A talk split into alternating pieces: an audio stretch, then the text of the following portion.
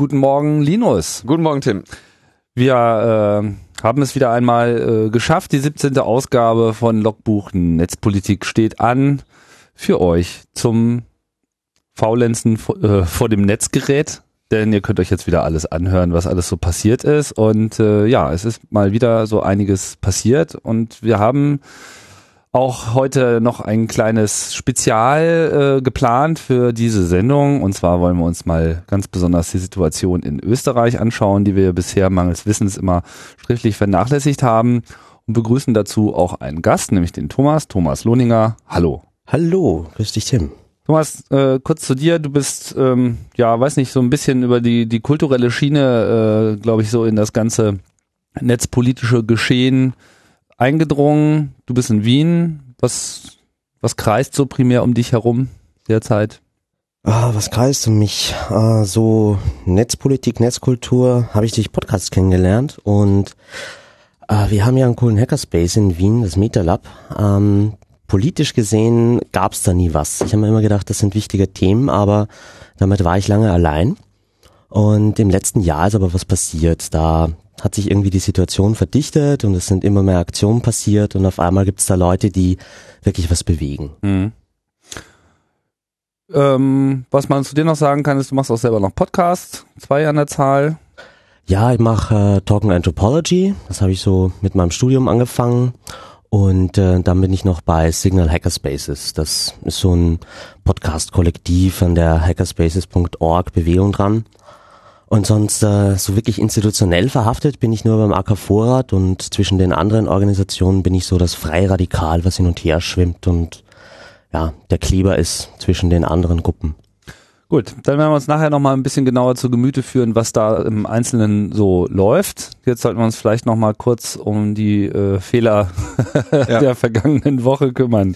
Also äh, vergangene Woche war alles falsch, was ich erzählt habe zu dem äh, Facebook-Urteil.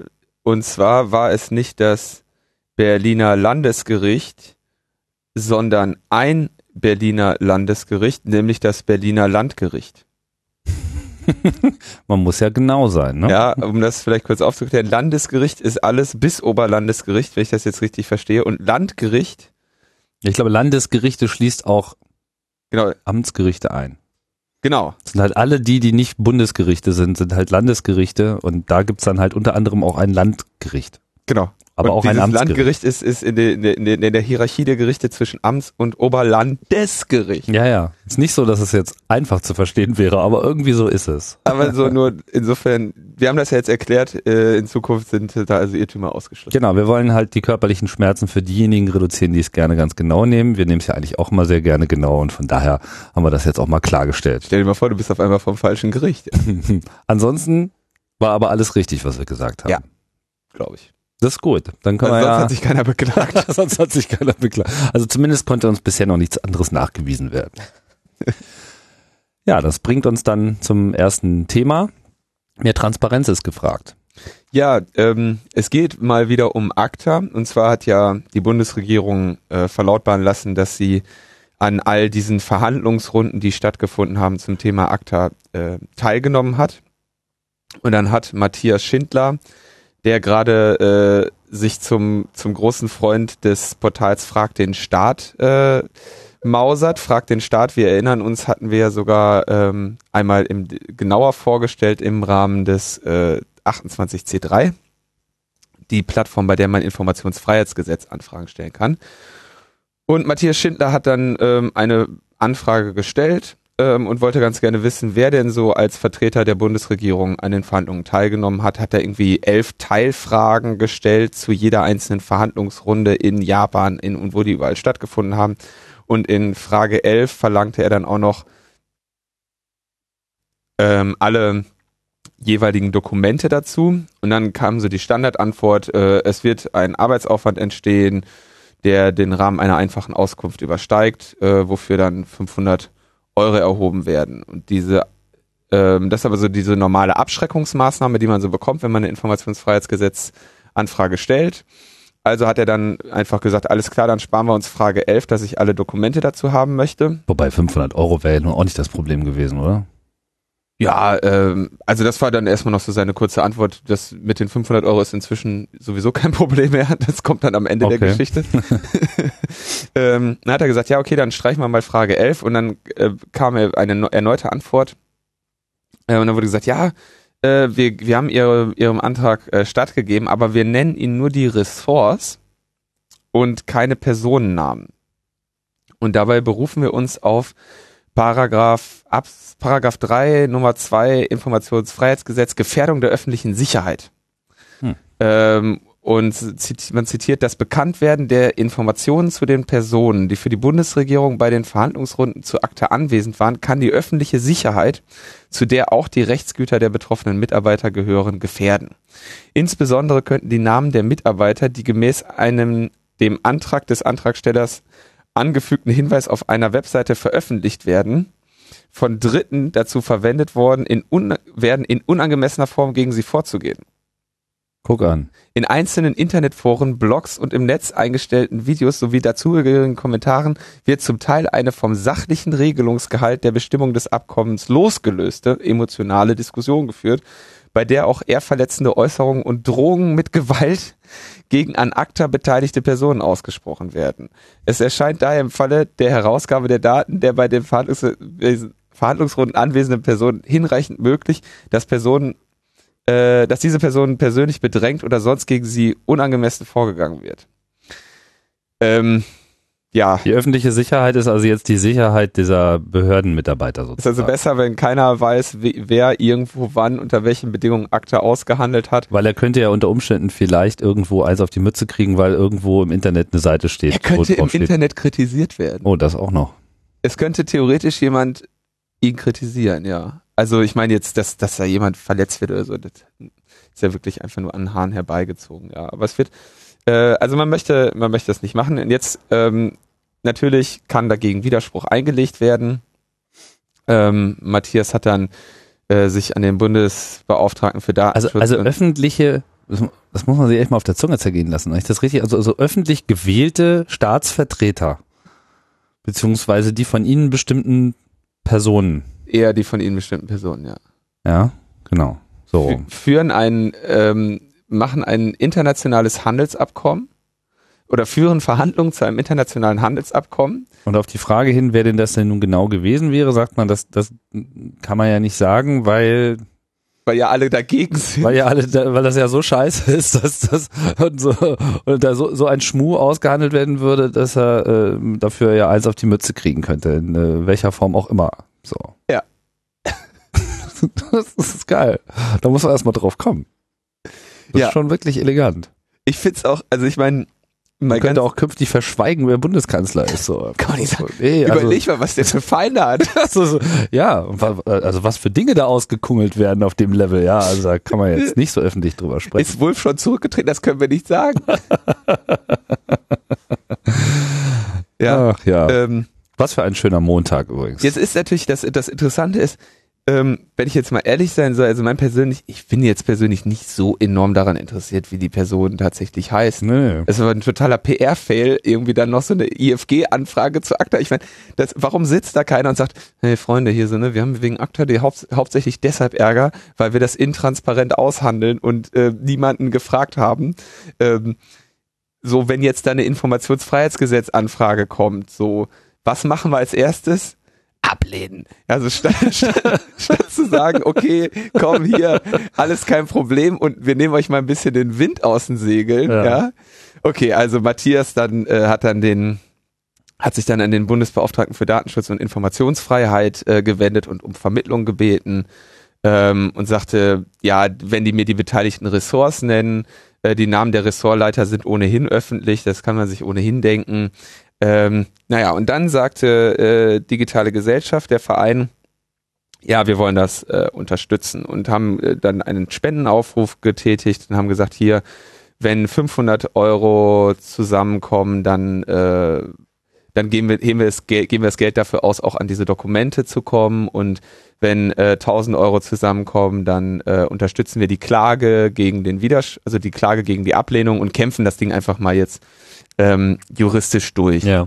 Ähm, wenn da bei dieser Spendenaktion dann Geld über überschüssig wird und zu viel gespendet wird, dann äh, wird das in weitere Informationsfreiheitsgesetzanfragen an die Ministerien Auswärtiges Amt, äh, Justiz, w Wirtschaft, Kanzleramt gesteckt, um irgendwie an alle ACTA-Unterlagen zu kommen. Also ähm, sieht ähm, finde ich eine, eine ganz, ganz interessante Sache, auch wenn ich, wie gesagt, den, den, den tatsächlichen Punkt eigentlich nur so, es ist halt so ein wirkliches, so ein wirklicher PR-Fail, ja. Könnte es sein, dass da ähm, diese berühmten Verhandlungsdokumente schuld dran sind, die man ja nicht einsehen darf? Weil äh, mich würde es nicht wundern, wenn da unter anderem auch drin steht, dass die Verhandler in Persona nicht genannt werden dürfen von den Regierungen. Das wäre natürlich jetzt nochmal spannend. Ähm, weil ich weiß nicht, ob irgendwo aus irgendeinem Land die Personen, die da wirklich am Tisch saßen, bekannt sind. Ja, ich, das mag gut sein, dass das nicht so ist. Ich würde halt auch sagen, vielleicht ist es gar nicht so unbedingt, vielleicht ist es nicht so wichtig, welche Personen das waren, sondern eher die Inhalte. Jetzt könnte natürlich, ist natürlich auch die Frage, wenn man sagt, man will alle Dokumente dazu haben, dann müsste ja eigentlich über diese IFG-Anfrage eben genau auch diese letztendlich müsste man die so weit durchkämpfen, dass man genau diese Verhandlungsdokumente bekommt, die ja eben nicht öffentlich sein sollen. Exakt. Ich denke, da sitzt äh, natürlich auch der, der, der wirkliche Kern dieser Anfrage, auf die, auf den da damit abgezielt wird. Ähm, diese Argumentation über die Person und dass das Internet jetzt irgendwie böse ist, ist natürlich, ähm, ist natürlich, ist einfach nur lächerlich. Ne? Also ich meine, das, das ist wirklich der ähm, hier Thomas Stadler, äh, Rechtsanwalt Internet Law, der hat dann irgendwie gesagt, so wenn Transparenz als Gefahr für die öffentliche Sicherheit dargestellt wird, dann haben wir es mit einer Begründungstechnik zu tun, die to totalitäre Züge trägt und die der Regierung eines demokratischen Staates unwürdig ist. Wird ja sehr gerne sehr pathetisch mal, aber ähm, ja. der hat ja im Prinzip recht, ja. Also wenn du wenn du sagst hier, wir machen hier einen auf äh, Demokratie und äh, notwendig irgendwie Informationen, das Volk muss irgendwie informiert sein, um die Abläufe irgendwie zu, zu kennen und bewerten zu können äh, und dann zu sagen, nee, ähm, wir, wir können diese Person nicht der öffentlichen Meinung preisgeben. Äh, sehr komische Begründungstaktik. Auf jeden Fall, wie gesagt, Spenden sind möglich. Digitale Gesellschaft e.V. nimmt die da entgegen. Kommen, äh, Formular habe ich verlinkt und ähm, wie gesagt, selbst wenn man, selbst wenn so viel Geld gespendet wird, dass alle, äh, alle juristischen Auseinandersetzungen irgendwie ausgefochten werden, dann noch etwas überbliebe, dann wäre, würde es weiter in die Informationsarbeit gegen ACTA äh, investiert werden. Das heißt, da hat man also eine sehr klare ähm, Kampagne oder themenbezogene Spende an digitale Gesellschaft. Was ja was eigentlich nicht, nicht, nicht üblicherweise der Fall ist bei, bei DigiGuest. Dass, äh, wirklich konkret kampagnenbezogen gespendet wird. In dem Fall äh, wollte ich da mal drauf aufmerksam machen. Ansonsten noch kurz zu ACTA, äh, die Petition zum Aussetzen der Ratifizierung. Die hat nämlich jetzt die Anhörung gewonnen. Das ist ja, man gewinnt ja quasi die Anhörung, wenn man in einem gewissen Zeitraum ab Beginn der, des, der Einstellung des, des Startes der Petition quasi äh, über 50.000 kommt. Diese Frist waren, glaube ich, im letzten Jahr noch drei Wochen, jetzt sind es irgendwie vier. Und äh, diese Hürde hat diese Petition gerissen. Sie kann noch bis zum 22. mitgezeichnet werden. Steht jetzt, glaube ich, gerade knapp vor den vor der 60.000. Und da haben wir also eine schöne äh, Petition. Üblicherweise bis, also dann gibt's ja quasi, dann kommt der Petent ja vor den Petitionsausschuss und hat da seine Anhörung. Üblicherweise dauert das noch sehr lange, bis da irgendwann mal irgendwie ein Termin gefunden wird aber äh, immerhin ähm, erfolgreiche Sache, die da, glaube ich, der Vater eines 15-jährigen Jungen aus Gefälligkeit für ihn gestartet hat, wenn ich das richtig gelesen habe. Mhm. Auch verlinkt, kann man auch noch mitzeichnen. Kann man auch mitzeichnen, wenn man äh, nicht Deutscher ist. Auch äh, EU-Staatsangehörige können Petitionen auf bundestags.de mitzeichnen. So als das kleine Info. Echt, echt, äh, das war mir wirklich nicht bekannt. Doch, doch. Äh, Gibt es auch eigene Felder dafür, also das ist ganz legitim, da kann man auch auswählen, dass man aus Österreich oder sonst wo kommt. Mhm. Ich glaube, ich weiß nicht, ob das extra gezählt wird, aber auf jeden Fall ist es möglich in dem Formular. Mhm. Aha, interessant, wusste ich auch noch nicht. Haben wir's mit dem Thema? Ja, ja ne? Ja, dann äh, gab es einen äh, Dialog beim Bundes äh, zum Thema Two Strikes. Two Strikes ist ja wirklich eins der Der, der merkwürdigsten Wörter. Buzzwörter irgendwie. Das sollte man, haben wir das schon mal klargestellt? Ich weiß nicht, das Ja, also wir haben, kann man vielleicht auch schon nochmal machen. Ne? es kommt ja von den Three, von der Three Strikes, Three Strikes Regelung in, die in Frankreich mit dem Hadopi-Gesetz zumindest formell ja in Kraft getreten ist, ähm, wo äh, ein, ein, eine, Inf eine Infrastruktur eingerichtet wird, dass das automatisch überwacht wird, wer ähm, über seinen Internetzugang das äh, Urheberrecht verletzt.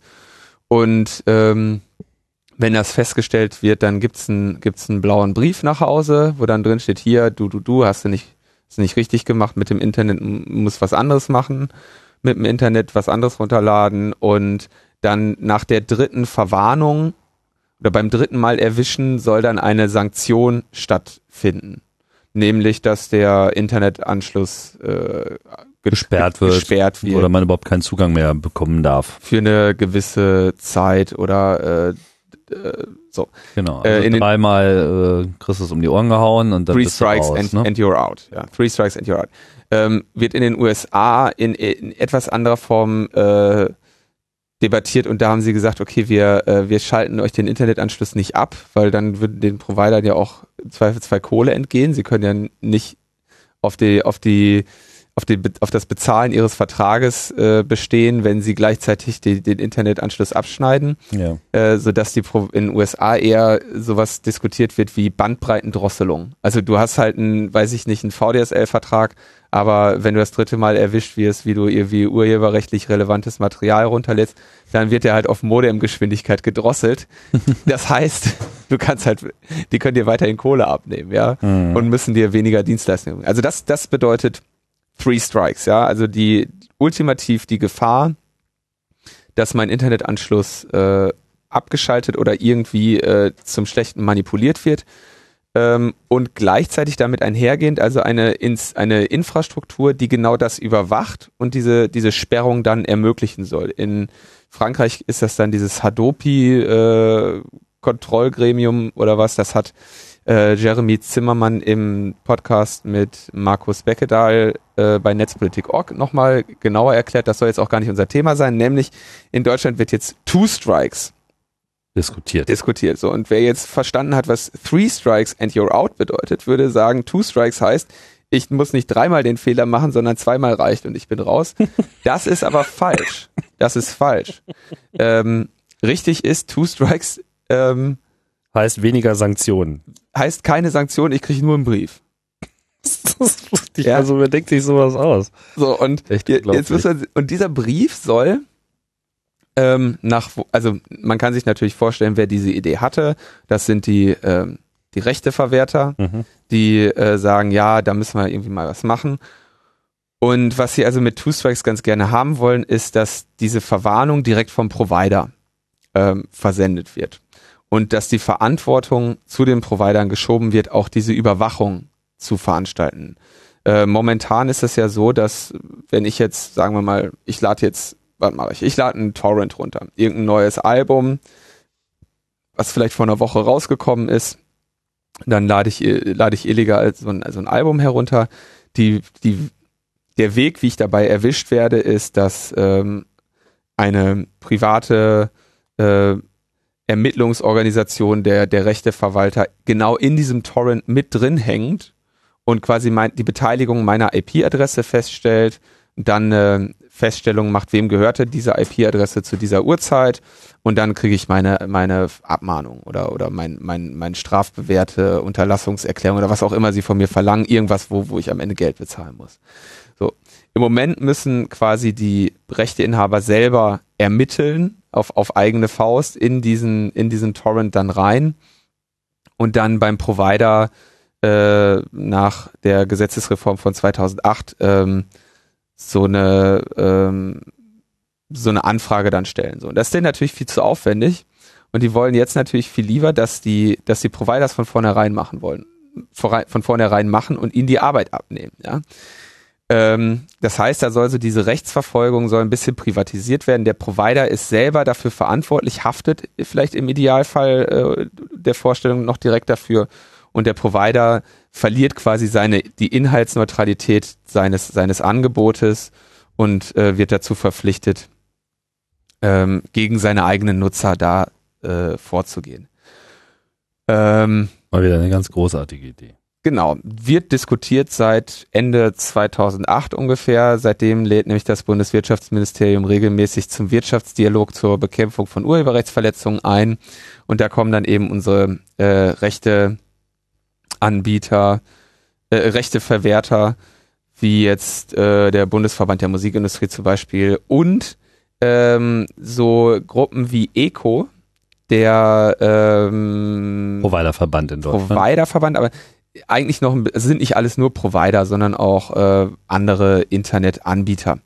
Ähm, Eco kommt dann dahin und dann unterhalten sie sich und ähm, wer nicht eingeladen war, war irgendjemand von der Zivilgesellschaft. Also es war weder irgendwie AK Zensur, AK Vorrat, äh, Digitale Gesellschaft, Föbo, CCC, irgendjemand war da gefragt. Da gab es dann großen äh, Protest natürlich von allen Seiten und das also quasi ja für Sanktionen der Nutzer da irgendwie diskutiert werden soll und kein einziger Nutzer da an, an Bord ist. Aber in diesem Fall haben dann die Provider äh, relativ starke, äh, relativ klare Kante gezeigt. Und zwar sagt dann Oliver Süme von ECO, ähm, Warnhinweisverfahren sind in Deutschland datenschutzrechtlich, verfassungsrechtlich zweifelsfrei unzulässig, machen wir nicht mit. Äh, Rechteinhaber können ja bereits selbst, selbst äh, Warnhinweise versenden. Sehen wir nicht ein, warum das irgendwie auf die Provider gehen soll. Von 1 und 1 sagte ein Sprecher, wir lehnen das Two-Strikes-Modell ab, da dies eine Privatisierung der Rechtsverfolgung im Urheberrecht sowie eine Aufweichung der neutralen Rolle der Provider, wie sie in der E-Commerce-Richtlinie und im Telemediengesetz niedergelegt ist, zur Folge hätte.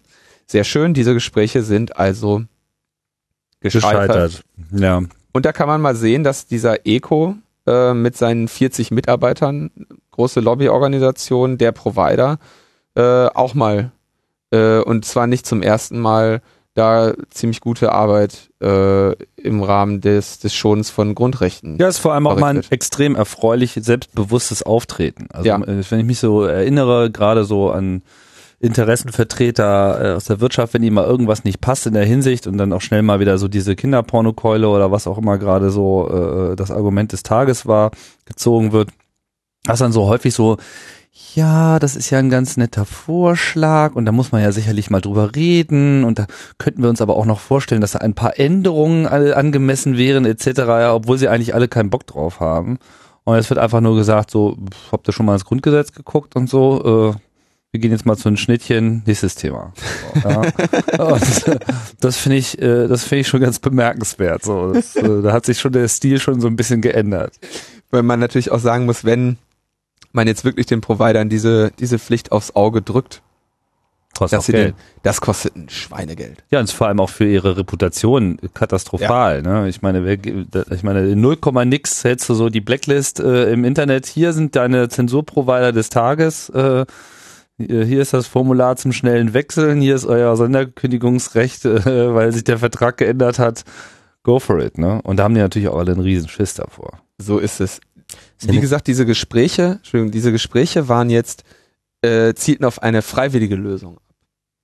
Ähm, es ging da wirklich darum, dass das Bundeswirtschaftsministerium sagt, komm, setzt euch doch mal an einen Tisch und vielleicht werdet ihr euch einig. Ähm, das heißt, die Situation ist jetzt eigentlich, das Wirtschaftsministerium will diese Two Strikes, äh, Justizministerium äh, will sie nicht. Das heißt, dass da irgendwie eine gesetzliche Grundlage jetzt entsteht, ist zumindest in der jetzigen äh, Regierungskonstellation eher unwahrscheinlich.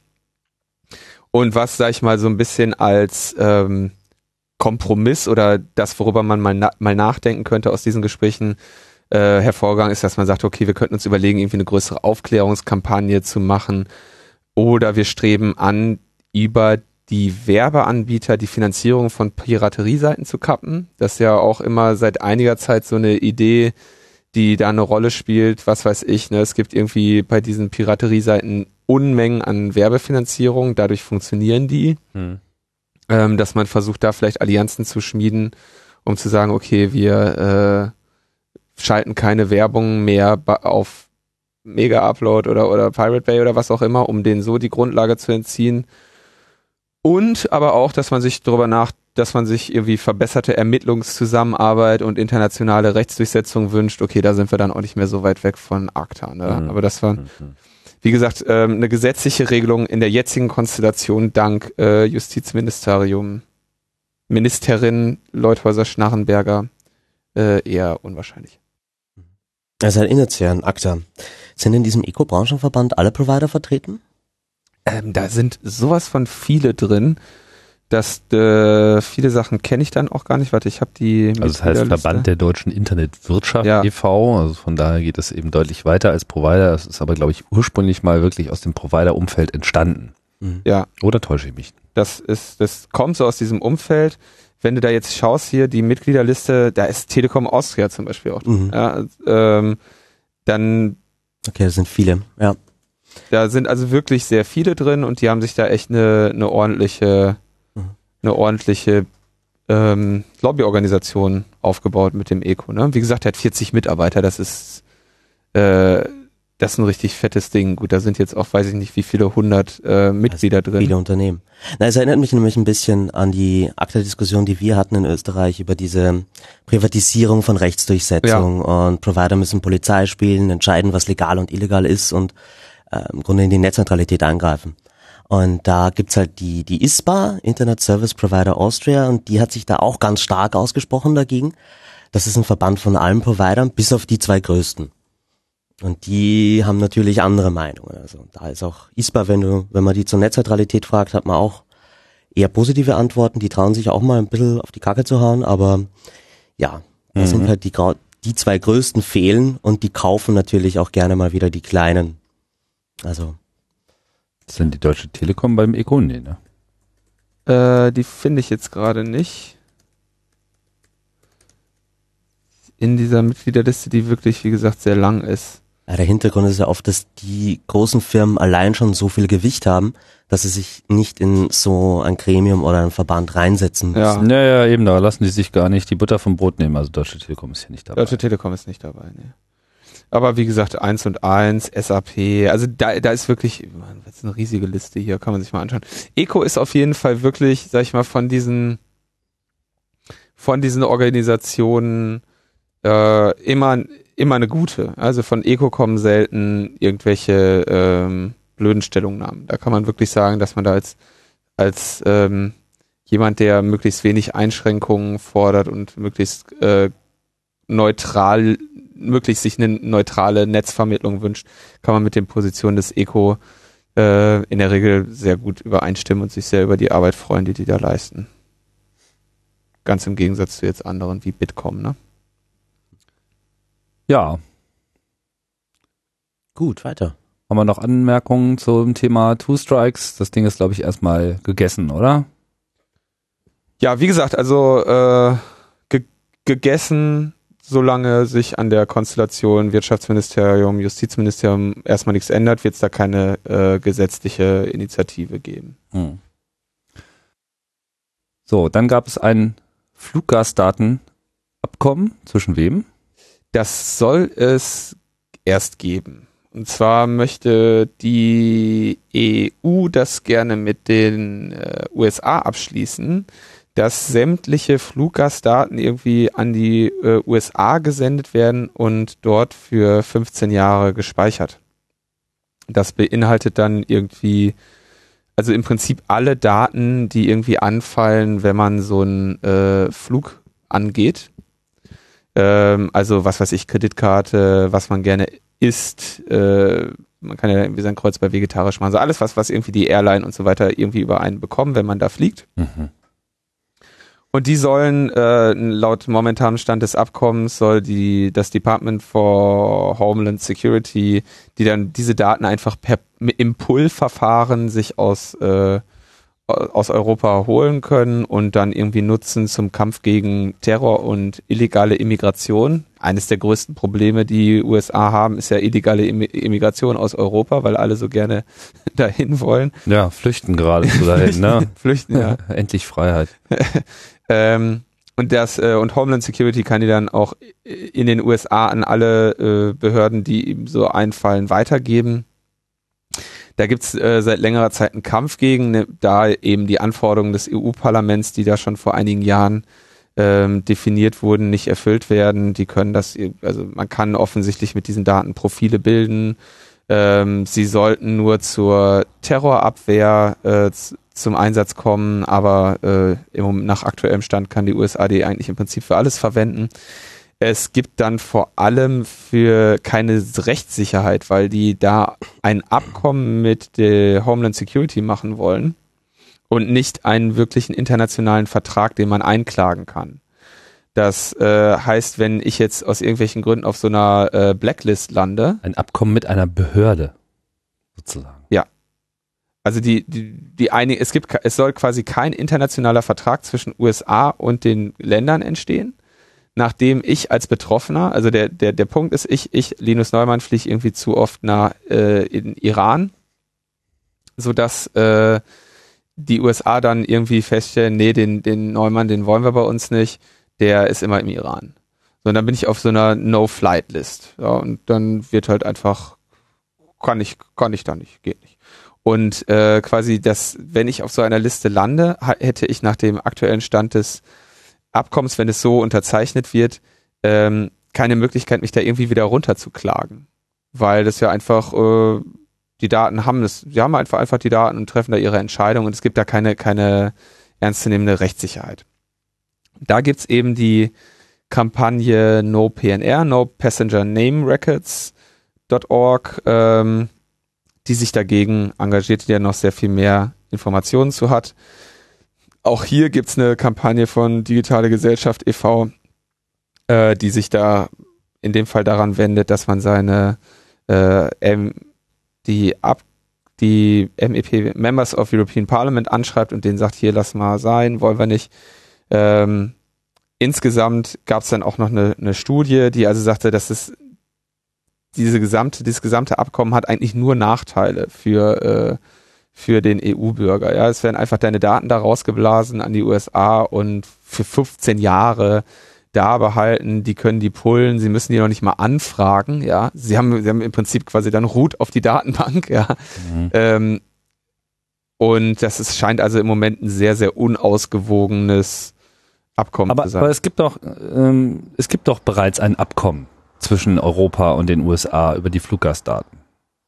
Inwiefern ist jetzt diese Initiative was, oder täusche ich mich? Ist das irgendwo im letzten Moment gescheitert? Meines Wissens gibt es eine Datenübermittlung. In dem Moment, wo jemand in die USA fliegt, können die USA ja auf diese Daten zugreifen. Oder habe ich da was falsch mitbekommen und wieder. Äh, wenn du in die USA fliegst, natürlich. Aber? Naja, jetzt geht's ja, wenn ich das hier jetzt richtig verstehe, geht's ja einfach mal um alles. Ach so, egal wohin ich fliege, sozusagen. Wir hätten gerne einfach mal alles. Sagt uns einfach mal, was ihr weiß, damit unsere, unsere Geheimdienste werden zu teuer. Äh, äh, es wäre doch viel einfacher, wenn die Länder äh, sich sozusagen selbst ausspionieren würden, dann müssten wir da nicht so viel Geld investieren. Ist das irgendwie so, so eine Nummer? Das ist wirklich echt unglaublich. Also ich will jetzt hier gerade nichts Falsches sagen, deswegen schaue ich nochmal irgendwie genau drauf, aber ähm in die Richtung geht's, sagst du. Ja. Ich schaue jetzt gerade mal ganz kurz. Ich, weil ich bin ganz ehrlich, dass ich bei diesem Thema nicht so drin stecke und eigentlich nur mal schnell darauf verweisen wollte, dass es das alles gibt. Ja, okay, gut. Ja, äh, dann haben wir darauf verwiesen. Also noch, vielleicht. Ähm, also die, also es gibt auf jeden Fall bei diesem, diesem Abkommen geht es ja darum, dass das ausgeweitet wird und ähm, dass im Grunde jede Flugbewegung, auch die hier Domestical Flights, also innerhalb von Europa, dass die damit auch übermittelt werden. Mhm. Und wie Linus gesagt hat, eben auch alle Datenfelder, die ich da angebe bei meiner Airline. Und äh, die Geschichte ist halt, dieses Abkommen ist eine Ausweitung und wirklich aufmerksam darauf gemacht hat Alexander Sander, der steckt hinter NoPNR und der sitzt in Brüssel und macht da Netzpolitik. Und äh, es ist halt schon macht durch er das alleine oder macht er das für irgendeine Organisation? Ähm, der macht das, äh, der ist irgendwie Angestellter von äh, einem österreichischen unabhängigen MEP, also Europaparlamentsabgeordneten, Martin Ehrenhauser. Und äh, der hat sich irgendwie so auf die Netzpolitik gestürzt, dieser Ehrenhauser, und beschäftigt halt eben den Sander. Dadurch kann der da in Brüssel arbeiten und ist immer bei den ganzen Ausschüssen dabei und gibt halt Updates. Und äh, versucht irgendwie mit den Leuten zu reden. Aber jetzt ist es halt an einem Punkt, wo es im Parlament auch noch abgesegnet werden muss. Durch den Rat ist es schon durch. Mhm. Und um eben auf das Parlament einzuwirken, weil es dort halt wirklich ein freies Mandat gibt, versucht er jetzt sozusagen nochmal äh, über die einzelnen Länder mit dieser PNR-Webseite die Leute dazu zu bringen, ihre eigenen Abgeordneten anzuschreiben. Und was diese Webseite tut, ich glaube pnr.digitalegesellschaft.de Mhm. oder pnr.vibe.at, äh, wir haben das auch. Da siehst du alle deine Abgeordneten, die sind halt eingeteilt in, sind für PNR, sind gegen PNR oder sind so Wackelkandidaten.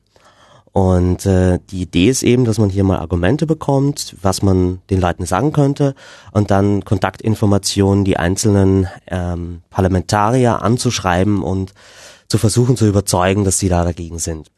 Und wenn man Antworten bekommt, kann man die auch in dieser Homepage eintragen.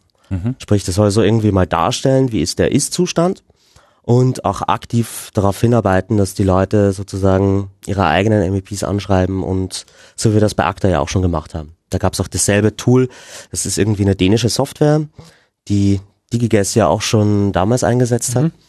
Und äh, das ist irgendwie so ein Trend, der sich durchsetzt, dass man äh, ganz einfach darstellt, wie sind für dieses Thema gerade die Mehrheitsverhältnisse und wie können Bürger ihre eigenen Abgeordneten dazu bringen, da ein bisschen mehr in die Richtung zu gehen. Mhm.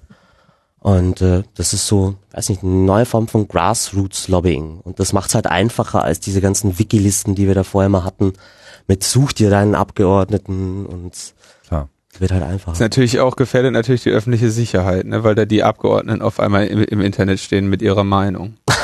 oh ja. da könnte man sie ja nicht mehr wählen, weil sie irgendwas Blödes Ja, ich meine, nachher, nachher äh, wird da die öffentliche Sicherheit gefährdet. Ja, ich würde sagen, bei diesem Fluggastdatenabkommen wird aber auch die öffentliche Sicherheit gefährdet, wenn da irgendwie auch auf immer alle Politiker und alle Beamte, die vielleicht gerade irgendwo hinfliegen, um irgendeinen ACTA-Vertrag auszuhandeln, ja dann äh, auch einfach geprüft Ja. werden können. Ne? Um das jetzt noch ganz kurz deine, zu der Frage, bei der ich gerade etwas gewackelt habe, zitiere ich jetzt nochmal die NoPNR-Webseite. Ähm, also die EU verhandelt gerade mit den USA äh, über diese Ermittl äh, Übermittlung der Fluggastdaten. Darüber hinaus gibt es Pläne, Fluggastdaten auch von europäischen Flügen zu speichern. Das heißt, das äh, geschieht im Moment noch nicht so. Im Rat sowie im EU-Parlament wird auch die Auswertung von Fluggastdaten innereuropäischer Flüge sowie die Speicherung von Reiseinformationen anderer Verkehrsmittel wie der Bahn äh, diskutiert. Ähm, also es geht da auch in diesem Fall wieder darum, dass offensichtlich erstmal so ein, äh, was ist da das, das So, hat so eine Art. der, der, der, der Damm erstmal brechen soll oder was ist da die, Der Dammbruch. was ist da die Floskel? Was ist da die? Ich weiß nicht ganz genau, was du sagen willst, aber Ein Dammbruch, äh, ein Dammbruch soll- Dammbrüche sind hier Ja. auf jeden Fall äh, ja breit, breit die verbreitet. Verkehrsdaten deiner Reise werden sozusagen da erhoben. Genau, ähm, weshalb ja auch äh, jetzt immer mehr von der Vorratsdatenspeicherung der Reisebewegungen gesprochen wird. Und ich denke, ähm, das kann man auch so tatsächlich nennen. Hm.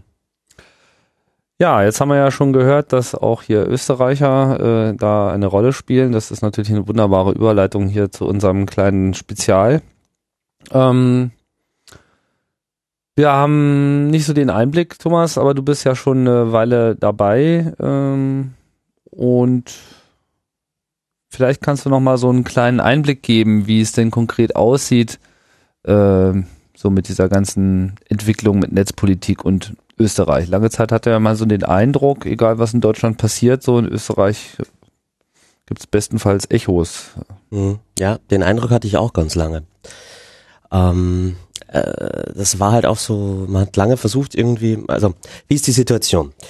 Natürlich bekommt man aus Deutschland mit, was hier passiert. Ähm, man kennt die ganzen Organisationen, man, man weiß von den Themen, man liest dieselben Blogs, hört dieselben Podcasts und dann schaut man in sein eigenes Land und findet, dass da irgendwie nicht mal ein Bruchteil davon passiert. Und wenn man sich äh, selbst engagieren will, wenn man irgendwie sieht, hey, das sind wichtige Themen, wie kann ich denn wenigstens mal herausfinden, was in Österreich los ist? Du hast irgendwie in Deutschland wird das diskutiert und in Österreich spricht nicht mal jemand drüber. Also dass Netzpolitik in der Politik, äh, in den Parteien verankert ist, davon sind wir immer noch weit entfernt. Aber es hat sich halt doch so im letzten Jahr ein bisschen was bewegt. Also Äh, für mich war so der Starting Point ähm, der Beschluss der Vorratsdatenspeicherung in Österreich. Ähm, damit hat sich viel bewegt.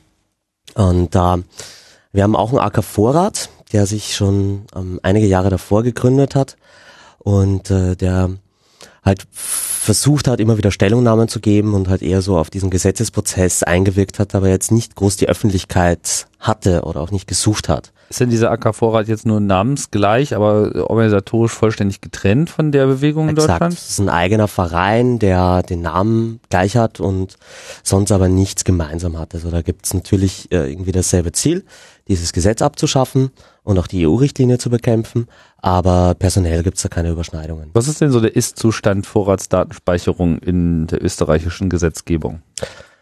Ist Ja. das schon soweit so ratifiziert und äh, beschlossen, wie das äh, Europa immer gefordert hat? Ja, das ist es. Ähm, lass mich chronologisch durchgehen. Ja.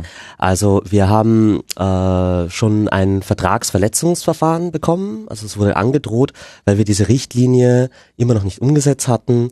Haben sie vor, ich glaube es war 2009 oder 10, haben sie so mit den Säbeln gerasselt und gesagt, so jetzt macht mal endlich. Und dann äh, ist so dieser schwarze Peter ständig hin und her gereicht worden und irgendwann hat man entschieden, gut, das fällt in die Zuständigkeit des Infrastrukturministeriums. Und dann ist da jemand zum Handkuss gekommen, der sich gedacht hat, äh, also es, es war schon irgendwie bekannt, dass das eine heikle Materie ist. Und, Infrastrukturministerium. ja, Verkehrsministerium. Ja? Also Wie mehr? ja. Und Vorratsdatenspeicherung. Ja. Verkehrsminister. ja. Verkehrsministerin. Ja. Verkehrsministerin. Ja, okay. Ja, also muss man auch erstmal drauf kommen. Ne? Das ist äh, Also ganz gut. So Verkehr, Datenverkehr, das passt. Mhm. Ja, ähm, also nicht Innenministerium, nicht Justizausschuss, äh, Justizministerium, die zwei haben sich da danach zu Wort gemeldet, aber auf jeden Fall hat diese Ministerin die kluge Entscheidung getroffen, äh, damit jemanden zu beauftragen. Und lustigerweise äh, jemanden, der ein bekannter Kritiker äh, dieser EU-Richtlinie ist, nämlich das Ludwig-Boltzmann-Institut für Menschenrechte, kurz BIM, also Die wurden womit konkret beauftragt? dieses Gesetz zu schreiben. Ein Institut. Das ist äh, eine schon sehr, sehr altes und bekanntes Institut, die sich für Menschenrechte einsetzen.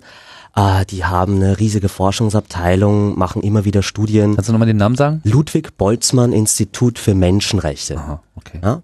Ähm, sind in Österreich recht bekannt, also vor allem in der, in der Wissenschaftsszene. Und Also das, das Infrastrukturministerium sah sich gedrängt, also die ganze Regierung sah sich gedrängt, die Vorratsdatenspeicherung nach EU-Vorgabe umzusetzen, hat es dann dem Infrastrukturministerium zugeschoben und das hat sich dann an dieses Institut gewendet und sagt, macht ihr das doch mal. ja, so richtig schwarzer Peter. Ich will nicht, nimm du. Nein, ich will auch nicht Ein das. Institut für Menschenrechte wird mit der Vorratsdatenspeicherung Ja. beauftragt. Die noch Okay. dazu schon bekannte Kritiker waren, die schon eine Studie über die deutsche Vorratsdatenspeicherung Ist denn diese. Ministerin auch als Kritikerin bekannt oder kann man jetzt davon ausgehen, dass sie nicht wusste, was sie tut?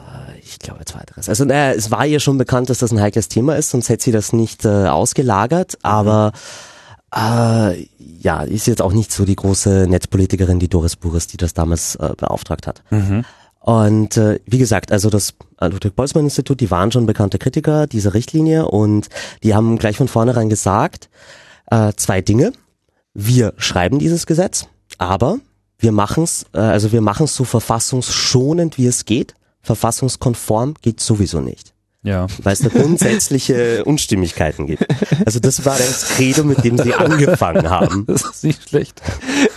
Und dann haben sie auch gesagt, dass sie sich natürlich das Recht äh, behalten, dieses Gesetz weiterhin zu kritisieren, auch wenn sie es geschrieben haben. Und äh, ja, da wurde hier ein Gesetz geschrieben, auch ein wirklich gutes, wie man sich denken könnte. Also da gibt's äh, einige Checks und Balances und äh, wirklich auch da, da wurde ja das ganze Telekommunikationsgesetz umgeschrieben und Teile des äh, Strafgesetzbuches und der Sicherheitspolizeiverordnung, also schon die heiklen Bereiche, wenn es um Datenauskünfte geht. Und äh, was Verkehrsdaten sind, also im Kern ist es äh, eine Minimalumsetzung der EU-Richtlinie.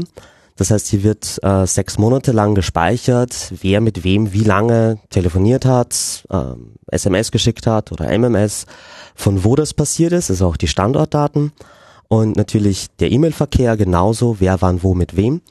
Und bei Internet wird nur der Zeitpunkt der Verbindung und die öffentliche IP-Adresse gespeichert. Sprich, das erlaubt mir, wenn ich die IP-Adresse habe, auf die Stammdaten zu kommen, auf den Nutzer, der diesen Internetanschluss hat. Und wie lang soll die Speicherung? Sechs Monate. Sechs Monate, wie es eigentlich ursprünglich gefordert ist. Ja, das ist so die Minimalrichtlinie. Ich glaube, weniger geht auch nicht, damit man konform ist. Ja, und dann wurde das Ganze auch im Parlament verabschiedet und zwar am 29. April 2011.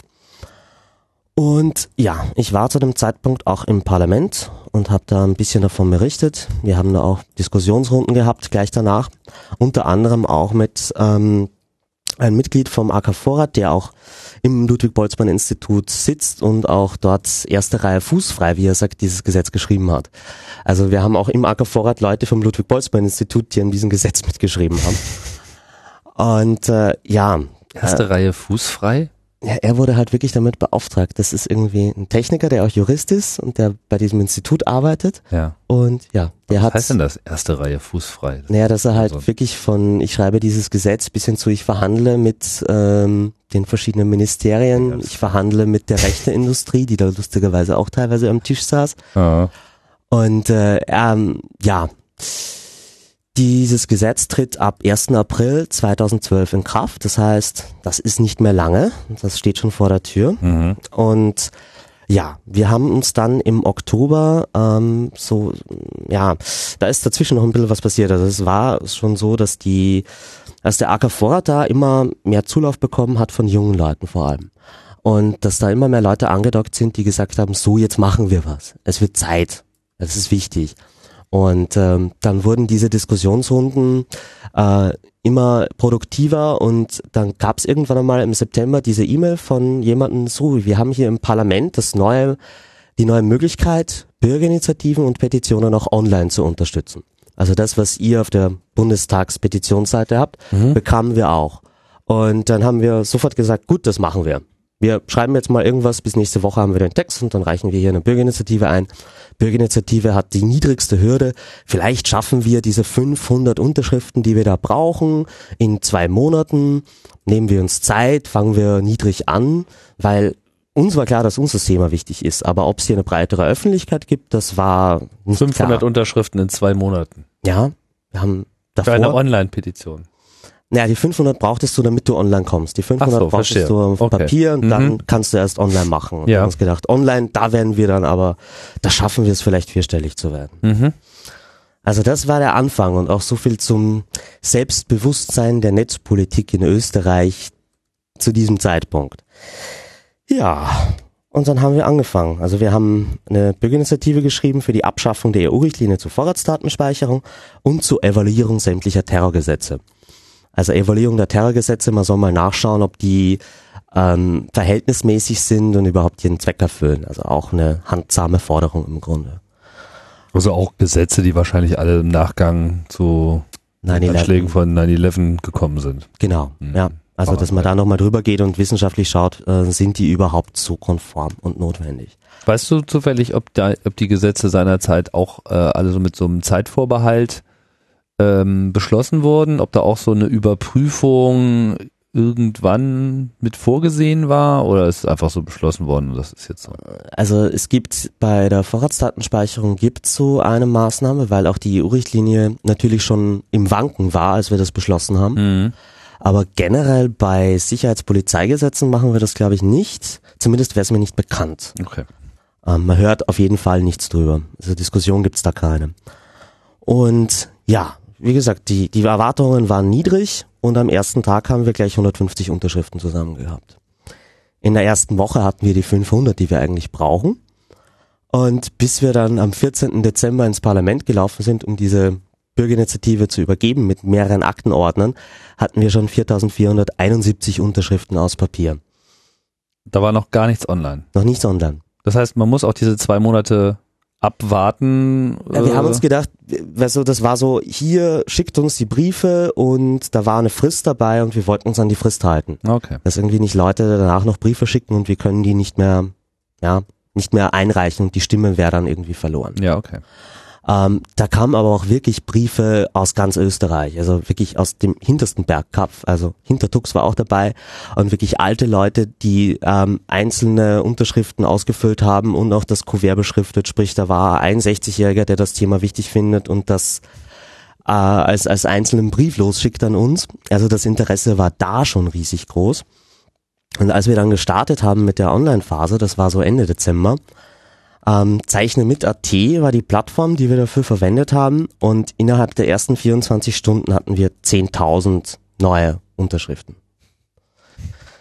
Also das, das war mal so, wumm. Ja. Ähm, ja, jetzt, äh, das war eben Ende Dezember und obwohl da irgendwie Weihnachten dazwischen war und jetzt schon viel passiert ist, äh, wir stehen im Moment so bei äh, jetzt gerade 72.500 und die Kurve wächst immer noch. Mhm. Und 72.000, damit hätte echt niemand gerechnet. Äh, wir Ja, haben uns für, für unsere Deutschen mal kleine äh, Erdung. Ähm, Österreich hat wie viele Millionen Einwohner? acht Millionen. Wir sind ein Zehntel Deutschlands und wir haben trotzdem eben, wir haben, Ähnliche Petitionsergebnisse. Ihr habt, ihr habt im Prinzip in, in Österreich äh, mehr ähm, Petenten, äh, mehr Unterschriften gegen die Vorratsdatenspeicherung als Deutschland bisher gegen ACTA hat bei zehnmal so vielen Einwohnern. exakt. Und das ist auch Nur mal den Erfolg mal so in, in die Relation Naja. zu setzen. Ja, und das aber auch ohne, ohne netzpolitische Medien, ohne groß, wir haben kein netzpolitik.org, wir haben kein CCC, wir haben da eine ganz andere Struktur, was so die Internetmedien betrifft. Trotzdem hat das irrsinnig gut gefruchtet. Und Oder vielleicht auch gerade deswegen. Ja, ich glaube, die Leute sind auch ausgehungert gewesen. Hm. Auf jeden Fall, äh, wir, wir hatten sogar äh, die 64.705, das was das Maximal war der deutschen Vorratsdatenspeicherungspetition, war unser Cordoba 2.0, als wir es geschafft haben, euch auch absolut einzuholen. Das, das muss Ja, sein. okay, habt, habt, Cordoba, es ist immer noch nicht vergessen. Nein, niemals. Oh Gott. Ja. Wir sollten mehr mit Fußballanalogien arbeiten. Oh nein, ich bin da nicht dafür. Ja, also was, was macht man mit ähm, 72.000 Unterschriften? Äh, wir waren am 12. März, äh, da war zum ersten Mal äh, so ein Petitionsausschuss. Ähm, und da waren wir Tagesordnungspunkt, äh, lass mich lügen, 29 von 50 und wir hatten so ungefähr zweieinhalb Minuten Zeit behandelt zu werden dort. Sie haben aber entschieden, dass sie uns äh, einladen wollen zum Hearing. Sprich, wir haben selbst das Recht, dort zu sprechen im Petitionsausschuss. Und das Problem ist halt, dass wir jetzt so in einer, wir, wir kommen in so eine Verzögerungstaktik rein, weil der nächste Ausschuss ist erst am 31. Mai. Das heißt, wir können dieses Ding ja nicht beenden. Das läuft so lange, man kann so lange sammeln, bis der Petitionsausschuss das Anliegen an andere Ausschüsse weiterleitet. Also in unserem Fall, wir wollen so, es gibt keine offizielle Deadline und dann wird's bewertet, sondern das können die einfach so, ach, ihr habt erst 200.000 Unterschriften, da geht doch bestimmt noch was, das lassen wir noch mal ein Jahr laufen. Das ist ja auch Leider, cool. ja. Also ich würde mir da auch irgendwie langsam so einen Cut wünschen, dass man irgendwie sagt, so über die Zeit haben wir so viel geschafft und jetzt machen wir was damit. Aber Aber kannst du dir einen Brief schreiben und sagen, irgendwie, wenn er das jetzt nicht mal, wenn er das jetzt nicht mal annimmt, dann kommt dann jeder mal kurz vorbei und sagt Hallo. ja, wir können das Parlament DDoSen vielleicht. Ja, ja ich meine, Demonstrationen, ne? Warum nicht? ähm, jetzt ist aber die Situation halt, wir, wir haben auf jeden Fall noch bis Ende Mai, 31. Mai und ich, wir hoffen halt, dass wir bis dahin, äh, dass sie bis dahin wissen, was sie mit uns tun sollen. Ich im Grunde ist es klar. Jetzt haben sie noch Stellungnahmen eingeholt und äh, wollen irgendwie Expertise dazu zählen, aber im Grunde wäre es so klar, was man jetzt machen müsste. Also man muss, ähm, es ist ja sowieso schon so, dass Österreich eigentlich die Vorratsdatenspeicherung auf EU-Ebene nie so gut geheißen hat. Man müsste sich jetzt nur klar dagegen aussprechen und anfangen, diese Terrorgesetze zu evaluieren. Also wir haben da auch Vorschläge gemacht, dass man Technikfolgenabschätzungsinstitut dazu zieht und die mal fragt, wie evaluiert man ein Gesetz, was das Internet betrifft. Ähm, ich glaube auch, dass teilweise noch gar nicht das Bewusstsein oder die Instrumente da sind, um damit richtig umzugehen. Aber wir würden ihnen helfen, wenn sie halt anfangen, diesen Diskurs zu führen. Und äh, ja, wir sind jetzt sozusagen nochmal auf die lange Bank gelegt, aber wir sammeln auch immer noch weiterhin Unterschriften. Also die Kurve flacht nicht so ab. Also Hm. Vielleicht mal so ein bisschen allgemeiner gesprochen. Ich meine, wir hatten ja hier so, äh, so diesen Zensursula-Moment, ne, wo sich das alles so ein bisschen äh, kulminiert hat und seitdem steht irgendwie kein Stein mehr auf dem anderen. Ähm, jetzt so ein, so, so, ein, so ein konkretes Ereignis gab es jetzt in Österreich eigentlich so nicht, oder? Wie schätzt du denn das so überhaupt so ein? Ich meine, hier wird jetzt so mit Piratenpartei, ne, man wird sehen, wie die nächsten Landtagswahlen ausgehen, aber es ist halt so, ich will jetzt nicht so von, von Wechselstimmung reden, aber es tut sich was so, ja. Äh, der, der, der, der deutsche äh, Politkörper, der hat schon so Bedenken, was das Aufkommen betrifft und Netzpolitik ist so als, als Politgenre jetzt auf einmal so mit äh, aufgenommen worden. Inwieweit das wirklich ernst genommen wird oder man nur versucht, da einem Trend zu begegnen, das sei jetzt mal dahingestellt. Wie äh, bildet sich das gerade in äh, Österreich ab? Spielt das in den öffentlichen Medien eine Rolle oder ist das einfach immer noch undercover?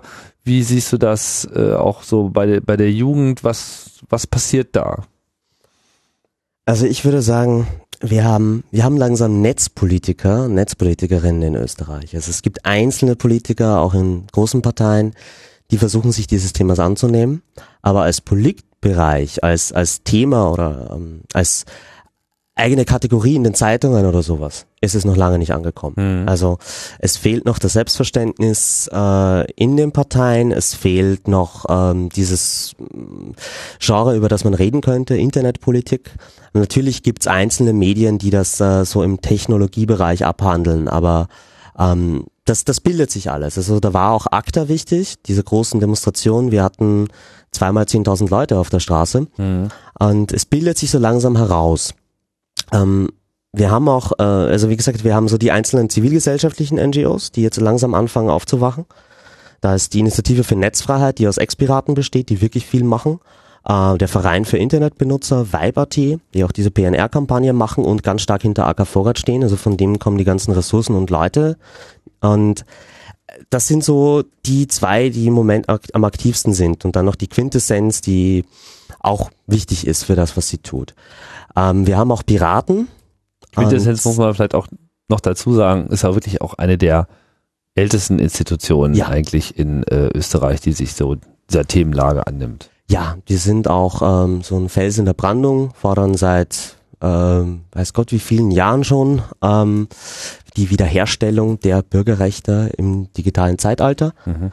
Und äh, die sind halt auch, also ich, ich sehe, ich habe so persönlich immer mal ein Problem gehabt, dass es äh, sehr schwierig ist, Zugang zu finden zu diesen Organisationen und sich ähm, jetzt mal für ein Thema aktiv dort zu engagieren. Die haben halt auch das Problem, dass sie irgendwie so verkrustete äh, Strukturen sind und eher eine Altmännerpartie sind.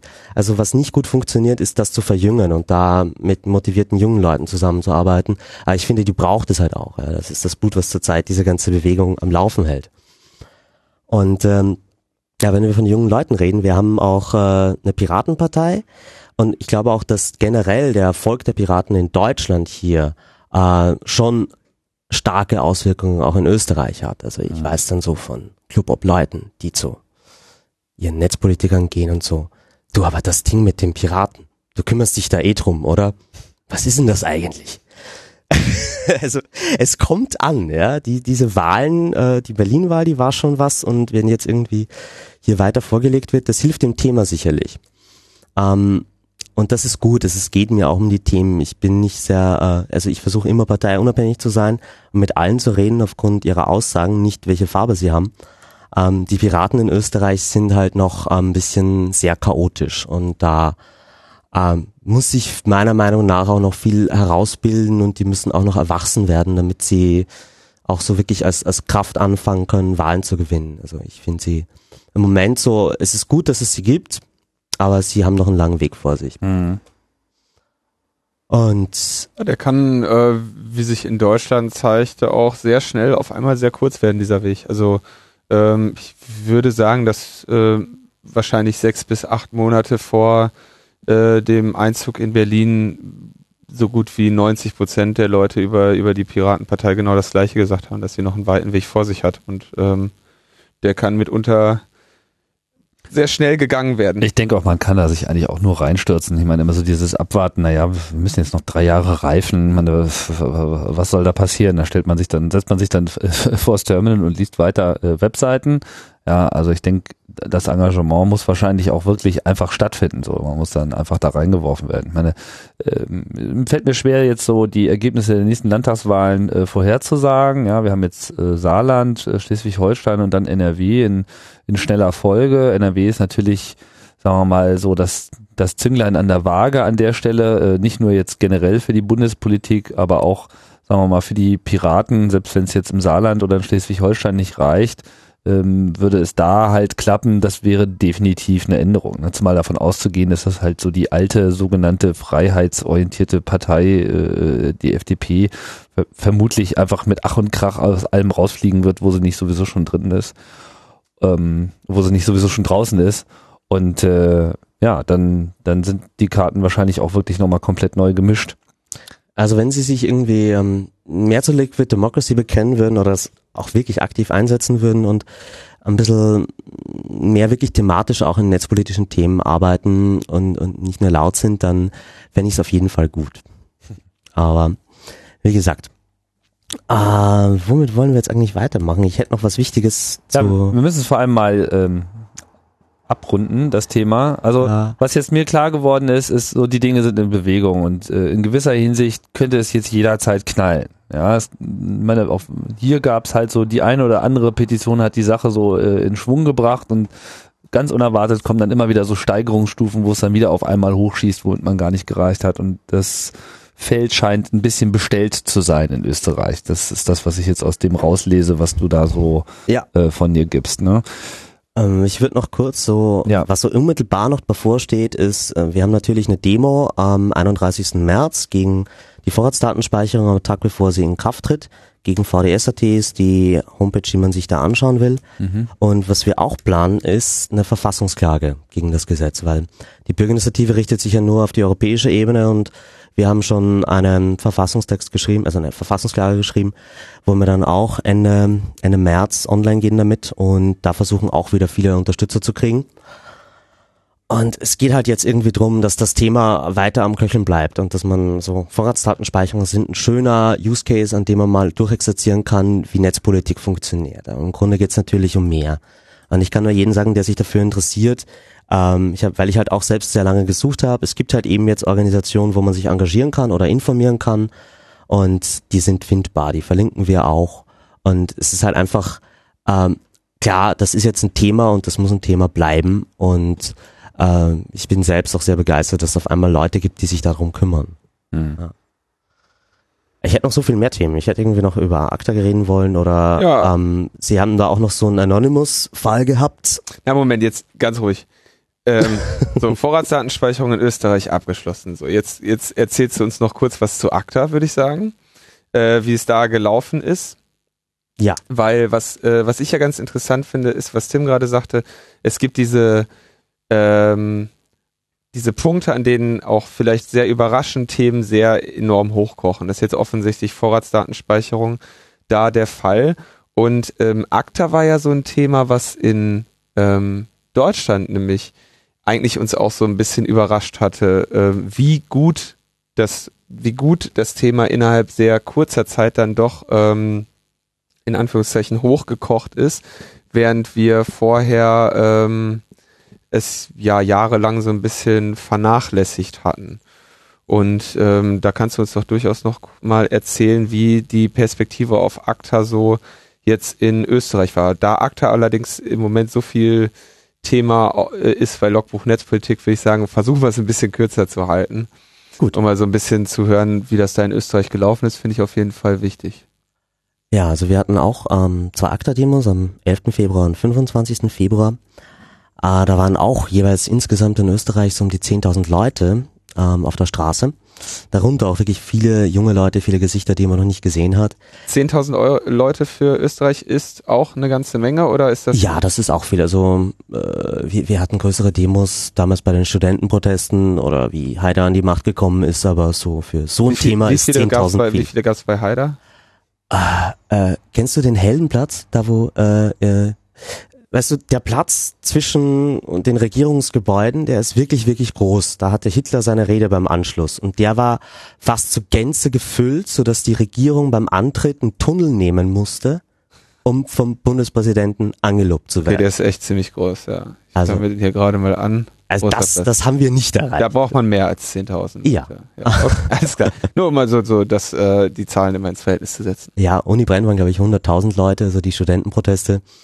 Und äh, jetzt hatten wir da 10.000, wobei auch in Wien, glaube ich, waren es einmal viereinhalb und einmal dreieinhalbtausend. Aber wir haben natürlich auch andere Städte, Ja. wo die Leute auch auf die Straße gegangen sind. Und das waren halt auch wirklich eben andere Leute. Also die, die Transparente hatten teilweise sehr viele Meme-Anspielungen, einen guten Witz und haben auch wirklich die Sache auf den Punkt gebracht. Eines meiner Lieblinge ist immer noch, lasst unser Internet in Ruhe oder wir nehmen euch die Faxgeräte weg. Ja, das. Den habe ich auch gesehen. das ist echt eine üble, üble Erklärung. Da musst du dich nicht wundern, wenn du dann irgendwann deine IFG-Anfragen scheitern wegen Gewaltdrohungen. Ne? Ja. Und ähm, bei uns kam es dann auch dazu, also kurz vor der zweiten ACTA-Demo hat unsere Regierung auch gemeint, na wir legen das mal auf Eis. Also Aha. wir warten auch mal, was die EU tut. Da waren ja davor schon ähm, zuerst Polen, äh, Slowenien, äh, nein, Slowakei und äh, Deutschland und Österreich hat sich da eben auch recht spät so als Fünfter in die Reihe gestellt und gesagt, nee, ACTA machen wir jetzt zumindest mal nicht. Da gab es auch wirklich viele Stellungnahmen von Arbeiterkammer, von Journalistenclub, von vielen Institutionen, die ACTA auf einmal als Thema gesehen haben. Was auch so in Bezug auf Netzpolitik äh, wird in den Diskurs wichtig, ein Punkt ist, den es äh, herauszustreichen gilt. Und äh, natürlich kann man jetzt nicht ewig stehen bleiben und über ACTA sprechen, weil eigentlich geht's natürlich ums Urheberrecht und das Problem, was das Urheberrecht mit dem Internet hat. Und da wollen wir im Moment auch hin mit dem Diskurs. Also sprich, Mhm. es geht jetzt drum, dass wir ernsthaft anfangen, Diskurs zu führen über das Urheberrecht und der soll halt eben auch Nutzer beinhalten, Provider beinhalten, Künstler und Kulturschaffende beinhalten und wenn es sein muss, auch die Rechteverwerter, aber Viel, viel Spaß äh, beim Verfolgen dieses Planes. Ich glaube, da. naja, wir haben so, wir, wir haben mal Impulse gesetzt. ja, ja, Ähm, ist ja sehr können- wichtig. können ja nicht ohne sie diskutieren. Es, es hilft uns gerade sehr, dass die Verwertungsindustrie äh, eine Sockpuppet gestartet hat mit dem Namen Kunst hat Recht. Äh, Ach, das war, ja genau, der Leonard hatte das, glaube ich, auch bei Netzpolitik auch. Kunst hat recht und dann gab's die, was war Kunst gegen Überwachung. die? Kunst gegen Überwachung, ja. Ja. Also es gab gleich mehrere Gegenvereinigungen. Also was die da getan haben, war, wir haben, sie haben eine Homepage gemacht, äh, wo, wo sie irgendwie so den, den armen Künstler nach vorne stellen, der wegen dem bösen Internet kein Geld mehr verdient. Also die, das klassische Klagslied, was wir eh schon alle schon kennen. Im Impressum stand dann irgendwie die gesamte Verwerterindustrie Österreichs und äh, gemanagt hat den ganzen Auftrag eine Lobbyingfirma, die sich auf die Fahnen schreibt, besonders bei Problemthemen gut zu sein. Also man musste irgendwie recht leicht was da, recht schnell was davon zu erwarten ist. Äh, darunter waren auch so Schmanker wie irgendwie eine, eine ähm, Bildhauerin, die Angst vor dem Internet hat. Also wir, wir haben das dann so verstanden, dass vielleicht 3D-Drucker ihr Angst machen. Ja, da kann, das können die sich auch irgendwann abschminken, ihre äh, Bildhauerei. Wenn, wenn wir erstmal den Granitdrucker entworfen haben, dann äh, können die einpacken, ja. Ja, ist eine tolle Webseite, ein Blog mit genau einem Post. Da geht's richtig ab, würde ich sagen. Ja, und das Interessanteste war halt auch, dass sie dann sehr stark aus der Kunst- und Kulturszene, die in Österreich sehr stark ist, kritisiert wurden. Also, dass man da auch irgendwie entdeckt hat, äh, die Forderungen, die die da stellen, sind gar nicht so in unserem Interesse. Und das Problem ist nicht so einfach, wie sie es formulieren. Und äh, da gab's schon zig Diskussionsrunden und es gibt immer noch welche. Ähm, vielleicht finde ich ein paar, auf die wir da auch verlinken können. Auf jeden Fall ähm, ist es gerade so irgendwie ein gescheitertes Projekt, aber was es natürlich getan hat und was gut ist, ist, dass man jetzt über Urheberrecht spricht. Mhm. Und das ist auch so eines der nächsten Themen, die wir auch im Köcheln lassen wollen. Ähm, ja, köcheln lassen wollen. Das Okay, Problem Köcheln heißt, ihr habt also eine große, breite Debatte über äh, Urheberrecht gibt es in der Form jetzt erstmal in Österreich noch nicht so. Weil Nee, in Deutschland muss man ja wirklich sagen, die ist inzwischen schon ähm, angekommen, diese Debatte, ne? dass sie überall geführt wird. Hauptsächlich natürlich auch äh, ja forciert, ähnlich wie jetzt bei euch, natürlich eher durch die äh, rechte Verwerter als durch die ähm, progressiven Kräfte. Naja, es ist so ein Battle. Also wann immer eine Diskussion stattfindet, es, es passiert sehr dezentral. Also wir haben da in verschiedenen Städten von verschiedenen äh, Gruppierungen aus, die auch teilweise gar nicht netzpolitisch sind, sondern eben wirklich aus diesem Kunst-Kultur-Segment kommen oder äh, vom Provider-Seite sind äh, oder wirklich so aus der Verwerterindustrie kommen, die fangen alle an, irgendwie über dieses Thema zu reden. Man begleitet den Diskurs sozusagen und versucht auch Vorschläge zu machen.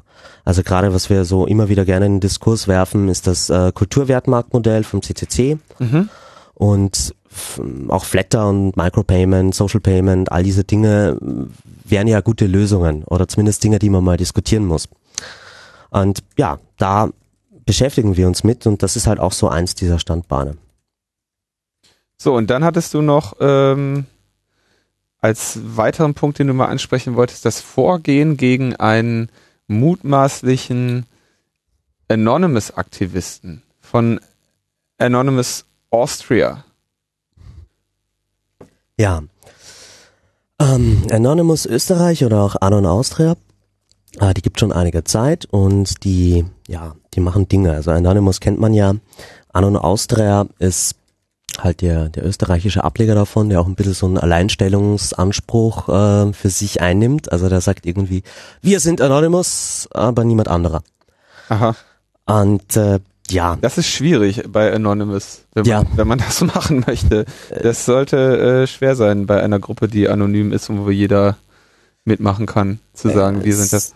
Es gibt den Twitter-Account, es gibt den IRC-Channel, also die klassischen Informationsstrukturen. Ja. Und äh, die, die haben halt irgendwie angefangen und, und äh, schon von ähm, Hacker Cracker Seite ordentlich was vorgelegt am Anfang. Also sie haben äh, die Daten der GIS geleakt. GIS ist sowas wie die, ähm, wie sagt man dazu, wenn du einen Fernseher hast oder Radio, musst du es dort anmelden. Erinnere mich. Ja. Schon da ungefähr ein Jährchen her oder so, ne? Genau, da haben sie auch irgendwie ähm, personenbezogene Daten rausgegeben von sehr vielen Leuten, ähnlich wie sie das auch bei der Datenbank der Internationalen Police Association gemacht haben. Äh, sprich, sie haben sich ernsthaft getraut, die persönlichen Daten von einer riesigen Menge von Polizisten offen ins Netz zu stellen. Äh, ja, was natürlich bei der Polizei nicht besonders auf viel Gegenliebe stößt. Genauso haben sie auch irgendwie mehrere Parteiseiten defaced und das hat alles halt dazu geführt, dass die Polizei tätig wird.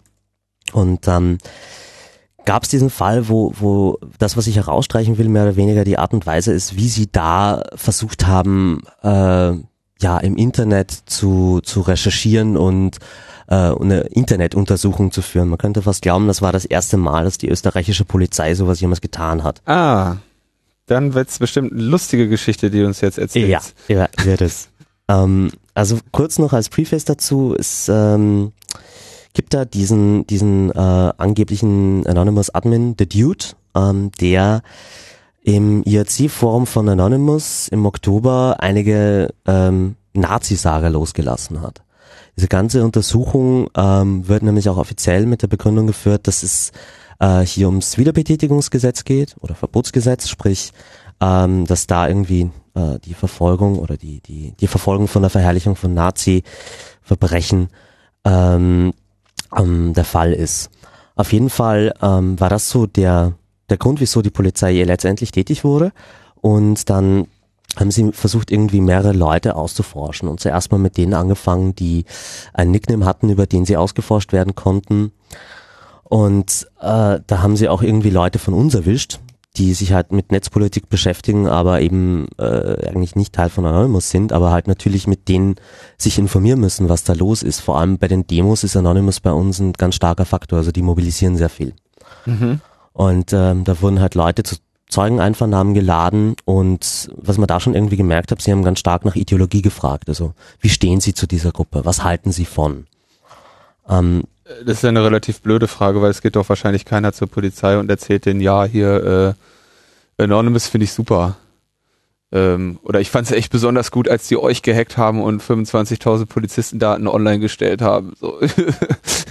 das wird ja. Ähm Was sie damit erreichen wollten, war mir nicht klar. Ich glaube, sie haben halt so irgendwie versucht, mal an diesen Komplex, mhm. diese neue Art von Struktur, ja, sich heranzutasten. Genau. Das stellt natürlich auch Ermittler und also die die Struktur, wie Anonymous sich ähm, organisiert und agiert, ähm, stellt natürlich auch, sag ich mal, tradierte äh, Ermittlungsmethoden und Vorstellungen von politischem Aktivismus äh, durchaus vor, ähm, vor, vor Schwierigkeiten, ne? dass man irgendwie, ähm, wenn es, wenn diese Gruppen denn dann tatsächlich so flach in ihrer Hierarchie bleiben, es hat sich ja eigentlich dann gezeigt, dass das dann doch nicht so ist, ne? dass sich da doch auch jetzt bei im LALSEC und Antisec und Anonymous Umfeld dann doch irgendwie da äh, Führer äh, in einer gewissen Form letztendlich etablieren. Also diese, diese Dezentralität ähm, stellt, oder vor allem dieses, dieser lose Zusammenschluss stellt einerseits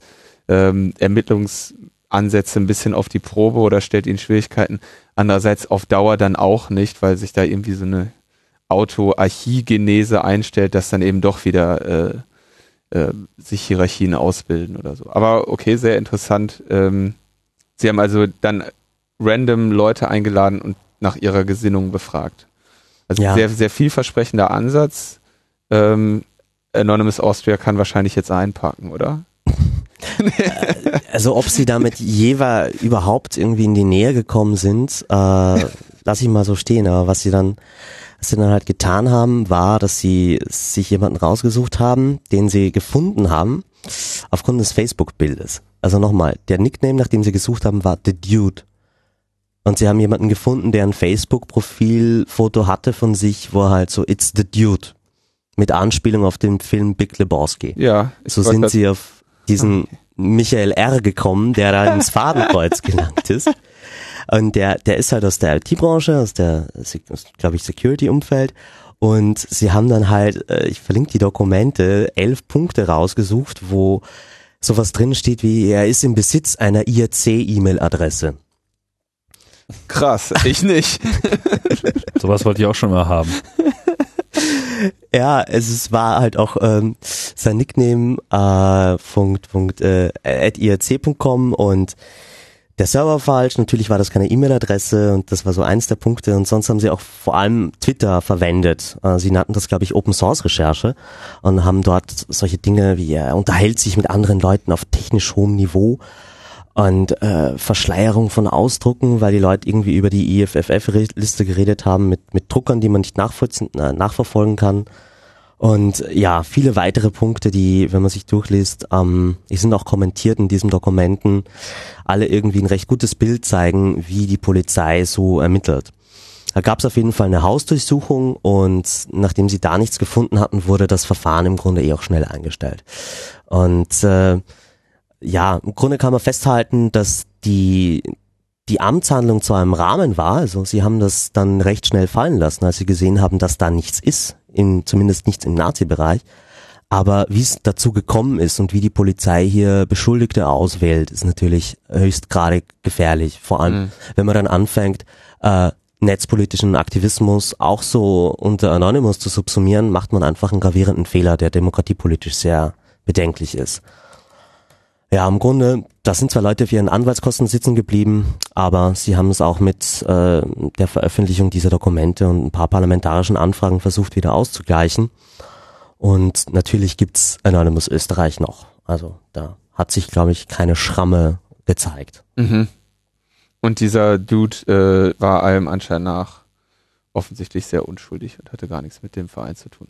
Nee, der Dude, das war schon IRC-Admin dort. Also der war ein Anonymous äh, IRC-Server-Admin und scheint da auch irgendwie viel gepostet zu haben. Und laut den Chatlogs hat er da auch wirklich irgendwie Sachen gesagt, die äh, von der Aussage ja zumindest grenzwertig sind, was Verbotsgesetz angeht und, und sicherlich nicht gut geheißen werden. Also es war da schon irgendwie in, in diesem typischen brachialen Fortran Anonymous-Humor waren halt auch irgendwie so Hitler-Anspielungen dabei. Und das, das heißt, schon, äh, das heißt, so, so schlecht war die Ermittlungsmethode der Polizei dann doch gar nicht. Ey, also da in in, dem Punkt verstehe ich auch, wie ich das dann wusste, fand ich es auch nicht mehr so, so bedenklich, dass sie nach Ideologie fragen. Ja. Mhm. Das ist der eine Punkt, wo, wo das Sinn macht. Und man muss auch sagen, ähm, wie gesagt, hier, wir haben ja auch keinen CCC und Responsible Hacking ist auch nicht so bekannt in Österreich, befürchte ich. Und dass man da irgendwie großflächig äh, die persönlichen Daten von Polizisten oder von irgendjemanden raushaut, ist natürlich auch nicht okay. Ja, Thomas, super, vielen Dank. Da haben wir jetzt mal äh, einen umfangreichen Einblick äh, bekommen, wie es so in den anderen deutschsprachigen Ländern äh, zugeht, zumindest ein Teil. Vielleicht sollte man auch irgendwann nochmal einen Blick in die Schweiz wagen, fällt mir ja. dabei gerade mal so äh, auf. Wer, wer uns was aus der Schweiz erzählen möchte, der äh, melde sich doch einfach mal bei uns. Wer, wer Lust hat, unser Gast zu sein. Ich hoffe, jetzt kill ich nicht deine Inbox, Tim. Ähm, aber es wäre wär doch sehr schön. Meine Inbox liegt eh schon nur noch mit letzten Zuckungen irgendwie auf dem Boden. Da kann sich jetzt nicht mehr sehr viel ändern. Genau, oder ihr, ihr wendet euch, was weiß ich, per, D, äh, per Tweet DM direkt an mich, äh, at linuzifer und äh, oder an me-netzpolitik. Kann man auch mal darauf hinweisen, genau. Genau, das sind die beiden. Das ist dann Twitter. Tim, du twitterst auch, glaube ich, oder? Ich twitter auch ein bisschen ab und zu. Ich auch, ich Zeit auch. zu Zeit. At Tim Man Prittler. muss diesen neuen Technologien auch eine Chance geben. Und Und der Thomas ist at Social Hack. exakt, exakt. Und äh, sonst at äh, Vibe.at ist auch noch gut und Ackervorrat.at. Aber das verlinken wir alles. Das verlinken wir alles. Äh, Sch Sch Schweizer, bitte. Ähm, ansonsten suche ich mir einen aus. Oder eine. Und fliege. Oh ja, eine Frau. Ah, Frau. Wir machen das einfach dann auch auf Schweizerdeutsch. Wie auch immer wir es machen, jetzt bringen wir hier, äh, glaube ich, das Ding erstmal zu Ende, weil das war jetzt mal, glaube ich, ganz nachhaltig hier äh, eine etwas längere Sendung, als wir das hier so üblicher machen, äh, üblicherweise tun, aber äh, ich denke, das war jetzt auch ganz angemessen. Ja, haben wir noch irgendwie, gibt's noch letzte Grußbotschaften an die Welt? Nein? Dann bringen wir das jetzt hier zu Ende. Vielen Dank fürs Zuhören. Das war die 17. Ausgabe von Logbuch Netzpolitik. Hoffentlich geht's nächste Woche weiter. Wir schauen mal und äh, ja, bis bald. Bis bald. Ciao, ciao.